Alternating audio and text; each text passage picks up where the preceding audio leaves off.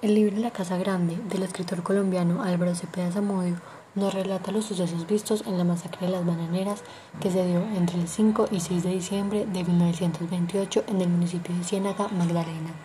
En este libro podemos apreciar los diversos puntos de vista de todas las personas que pudieron haber vivido esta masacre y también podemos apreciar lo que era Colombia en esta época de los conservadores liderada por Miguel Abadía Méndez.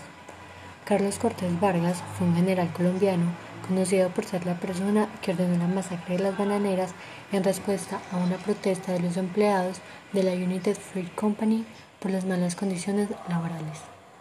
En este podcast hablaremos sobre la pregunta, ¿en qué parte de la Casa Grande habitamos? En mi punto de vista, como país, habitamos en una sala de estar, donde se discuten momentos buenos y momentos malos como en todo país.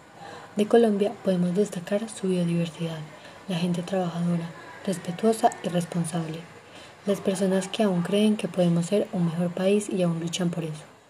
Por otra parte, para nadie es un secreto que en Colombia estamos invadidos de corrupción, de mentiras por parte del gobierno, de injusticias y privilegios solo para algunos, donde la salud y la educación merecen más atención y donde cada vez tenemos más miedo de salir.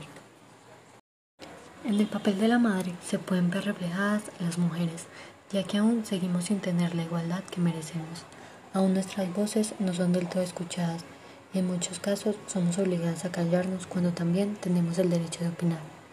En el papel del padre se pueden ver reflejados los políticos corruptos que tenemos en el país, ya que aún creen ser superiores a los demás y aún sienten que tienen el poder sobre todos los ciudadanos. Para terminar, quiero recalcar que aunque tengamos más cosas malas que buenas, aún podemos salvar el país y convertirlo en un lugar mejor.